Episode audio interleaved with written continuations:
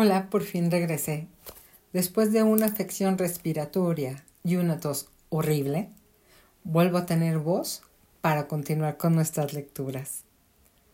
Vamos pues. Capítulo 19. El drama de estar agobiado. He vivido una larga vida y he tenido muchos problemas, la mayoría de los cuales nunca han pasado. Mark Twain, autor estadounidense, cómico. Me he dado cuenta de que cada vez que decido escribir un nuevo libro, me es de gran utilidad tener una ficha diferente para cada capítulo.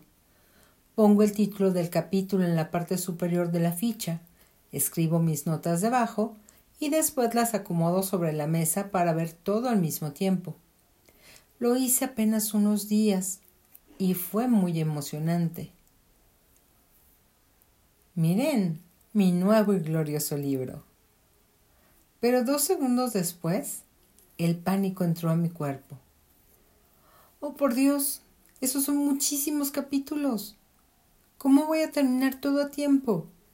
Mi fecha de entrega se está acercando y ni siquiera estoy segura de qué voy a poner en cada capítulo. ¿Qué estaba pensando? ¿Por qué no empecé esto hace ocho meses? ¿Será muy pronto para quejarme? Alguien ayúdeme. Me estoy hundiendo. Cerré los ojos y decidí respirar profundamente. Solo haz un capítulo a la vez. Así que tomé una tarjeta de la mesa, abrí los ojos y era, por supuesto, el drama de estar agobiado. Me gustaría recordarte, a ti y a mí, que la mayoría del dolor y del sufrimiento de nuestras vidas es causado por los dramas innecesarios que creamos. Si nos encontramos, por ejemplo, en un estado catatónico de agobiamiento con las rodillas en el pecho y moviéndonos hacia atrás y hacia adelante, boquiabiertos, eso, al igual que todo lo demás en nuestra vida, lo único que necesita es un cambio de perspectiva para crear una nueva realidad. La vida es un sueño. No la conviertas en una pesadilla. Estamos tan increíblemente bendecidos al tener todo lo que tenemos por todas las oportunidades, ideas, gente, tareas, intereses, experiencias y responsabilidades, que volverse loco en vez de disfrutarlo es como elegir cerdos antes que perlas, un desperdicio de algo tan precioso y glorioso. Para ayudarte a tener una perspectiva mucho más placentera en tu lista de tareas, tomemos las tres quejas más comunes cuando uno se siente agobiado y pongámoslas bajo otra luz. Número 1. No hay suficiente tiempo. Gracias al trabajo duro de gente con brillantes cerebros, ahora sabemos que el tiempo es solo una ilusión.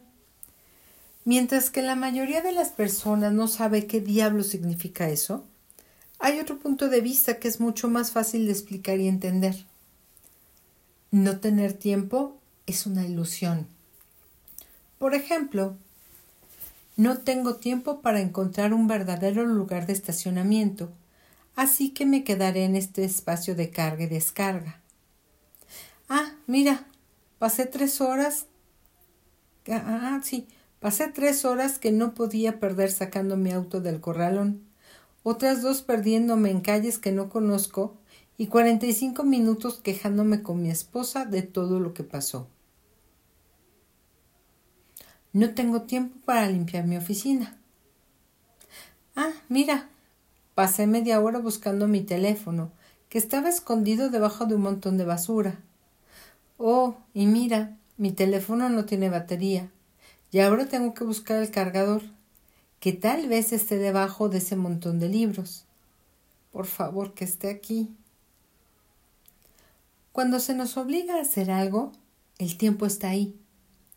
Lo que quiere decir que siempre está ahí, pero hemos decidido limitarnos a la creencia de que no existe. ¿Te has dado cuenta de cómo cuando tienes seis meses para hacer algo te tardas seis meses en hacerlo? Pero si solo tienes una semana, ¿te tardarás esa semana? Cuando, entiendas que el tiempo, como el resto de tu realidad, está en tu mente, puedes hacer que trabaje para ti en lugar de ser su esclavo. Aquí hay algunos consejos para que comiences a tener el tiempo a tu servicio. Muestra respeto. Si quieres tener más tiempo en tu vida, muéstrale respeto. Si constantemente llegas tarde, si dejas todo al final, o si la gente no puede confiar en ti, no le estás mandando un mensaje al universo, a otros o a ti mismo de que estás apreciando ese valioso tiempo que tanto deseas y que necesitas crear más. Puedes crear cualquier cosa que desees, pero tienes que quererlo verdaderamente. Si actúas como si el tiempo no fuera importante, como si valiera la pena desperdiciarlo y faltarle el respeto, no estás alineado con lo que dices que quieres. Así que te costará mucho trabajo conseguirlo. Quiero decir, Piensa en el tiempo como si fuera una persona.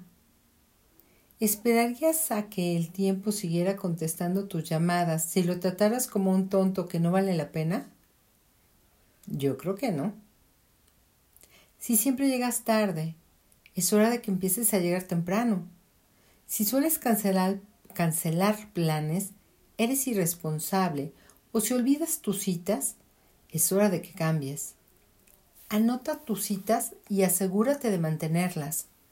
Pon una alarma en tu celular para recordarte que es hora de estar listo, a tiempo. Escribe las cosas en la palma de tu mano. Mantén tu palabra si dices que vas a hacer algo. No se trata de física cuántica. Si quieres tener una buena relación con el tiempo, entonces ten una buena relación con el tiempo. No solo te ayudará a crear más tiempo en tu propia vida, sino que dejarás de ser la típica persona que desperdicia el tiempo de los demás.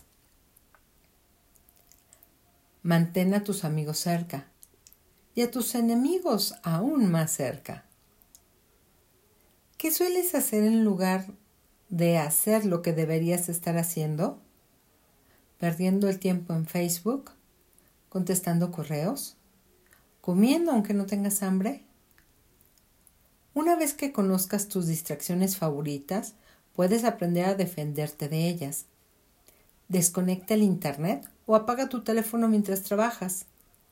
Haz de la cocina un territorio prohibido hasta que acabes si eres de las personas que se para asombrado ante un refrigerador abierto. Tenemos tantos malos hábitos que a veces no nos damos cuenta de, que lo, de lo que los estamos haciendo.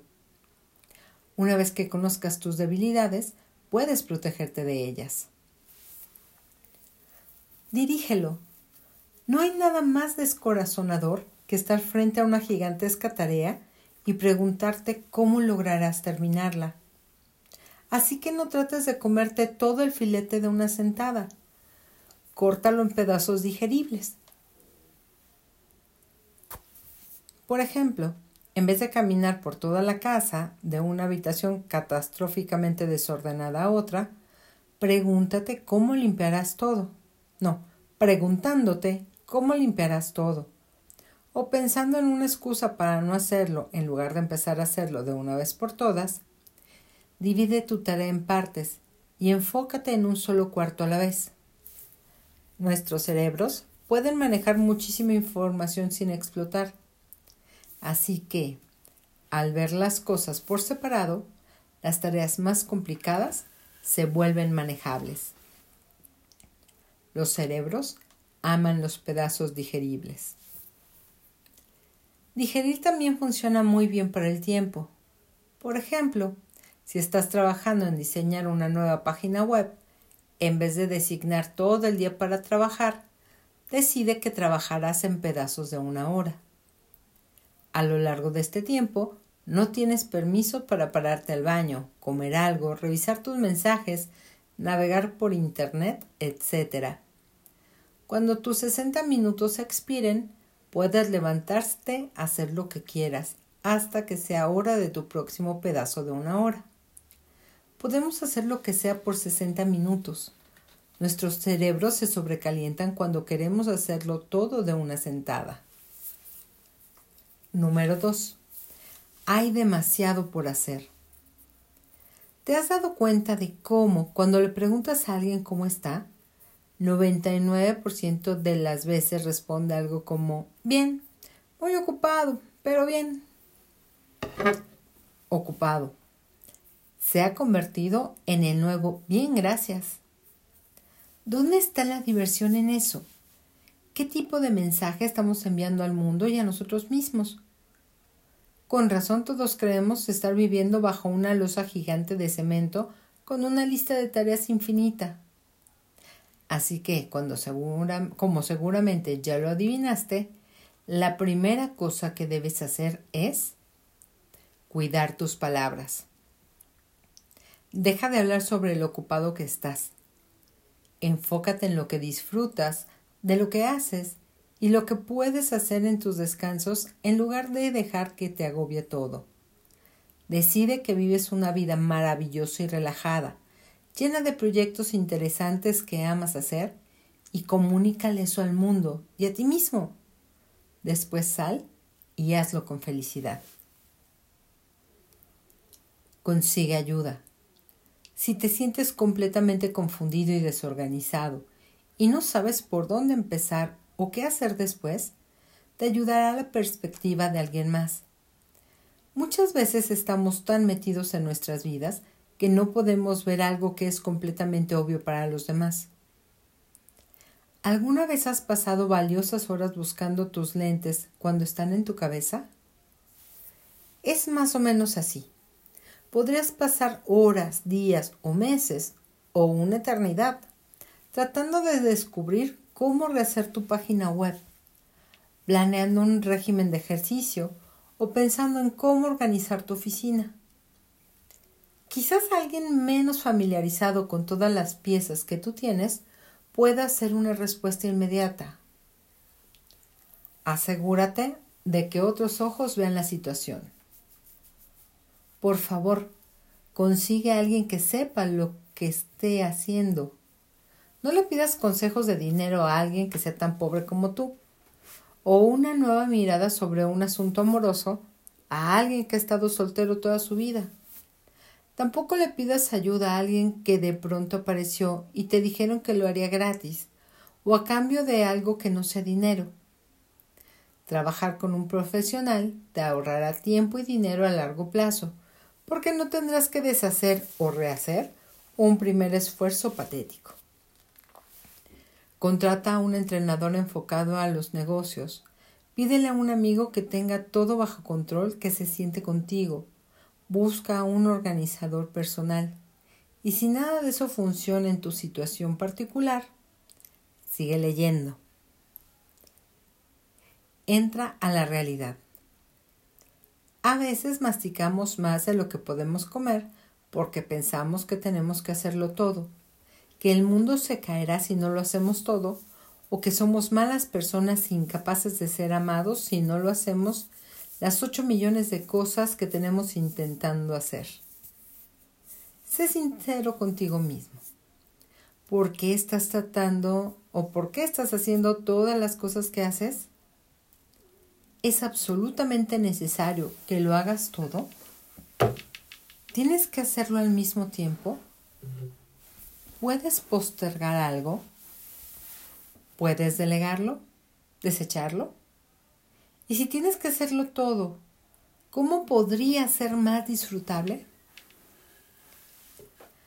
Así como debes digerir tu tiempo, digerir tus tareas hace que dejes de volverte loco y que todo sea más manejable, que estén en pedazos digeribles.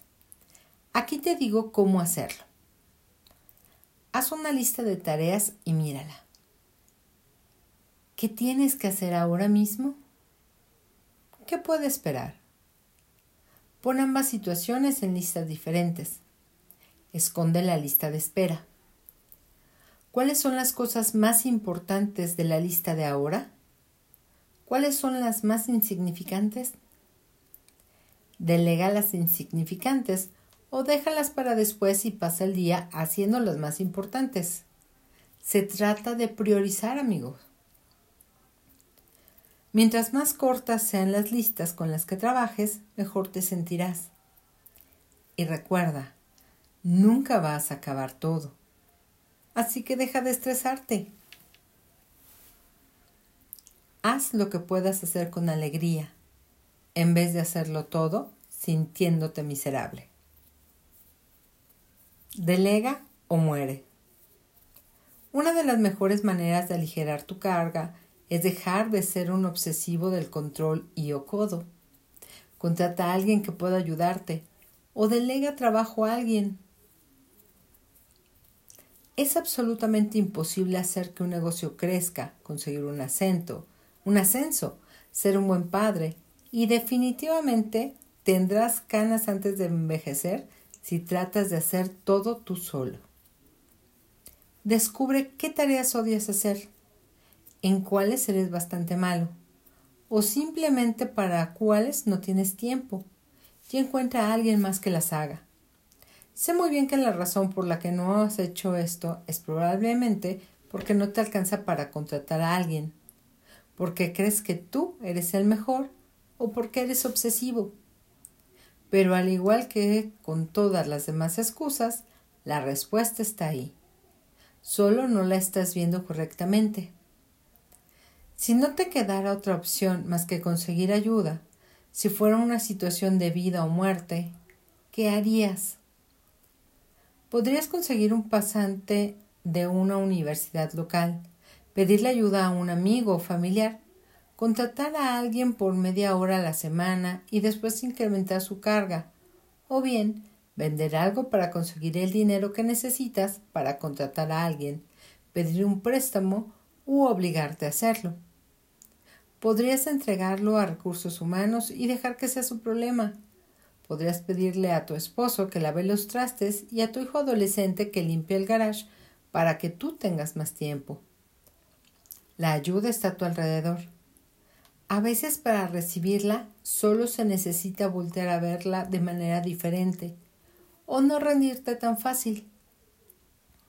Decidir que no puedes tener algo que necesitas o quieres de inmediato te aleja de la frecuencia que lo alcanzaría y también te distancia de la parte de ti que solía iluminarse cada vez que pensaba en ello. Una vez que piensas no puedo, el universo dice muy bien, no me necesitan aquí. Nos vemos más tarde. Aun si no tienes ni idea de a dónde llegará la ayuda, mantente abierto a la posibilidad de que llegará y te sorprenderá lo que puedes crear y cuánta ayuda puedes recibir. Decide que debes tenerlo. Confía en que está disponible para ti. Haz todo lo posible para que llegue a ti y confía en el cómo. No, y confía en que el cómo será revelado más tarde. Recuerda que eres el número uno. Pon tus prioridades primero no cheques tus mensajes de voz, correo electrónico o Facebook hasta que hayas empezado el día y terminado algunas tareas que tienes que hacer. No contestes el teléfono o los mensajes de texto cuando estés ocupado. Las necesidades de las otras personas pueden quitarte una eternidad de tu atención. Y si los dejas, seguramente lo harán. Número 3. Estoy exhausto. La creencia de que tomar un descanso causará que toda tu vida se derrumbe no solo es enfermiza, sino también arrogante. El mundo seguirá girando aunque dejes de trabajar, ya lo verás. Si no descansas, tu cuerpo eventualmente tendrá la última palabra y se enfermará. Los cuerpos lo hacen todo el tiempo.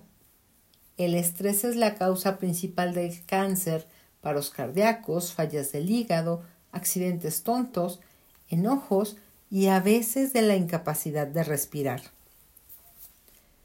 Además de las enfermedades, tener tiempo para hacer las cosas que te inspiran debería ser una prioridad porque mm, ¿cuál es el punto de la vida sin eso? ¿Cuál es la diversión de despertar a los 85 años y darte cuenta de que nunca tuviste el tiempo para disfrutar de la vida? No es un lujo reservado para las personas que tienen dinero, que son más inteligentes o menos atascadas que tú. Es un lujo reservado para la gente que se toma el tiempo para pensar de una manera de lograrlo y diseñar una vida enfocada en su felicidad. Usa las herramientas de este capítulo para tener el tiempo que necesitas para descansar y tener la diversión que quieres para disfrutar de tu increíble vida mientras aún la tengas. Y número cuatro, ámate a ti mismo. Porque lo estás haciendo de maravilla. Terminamos capítulo. Bye.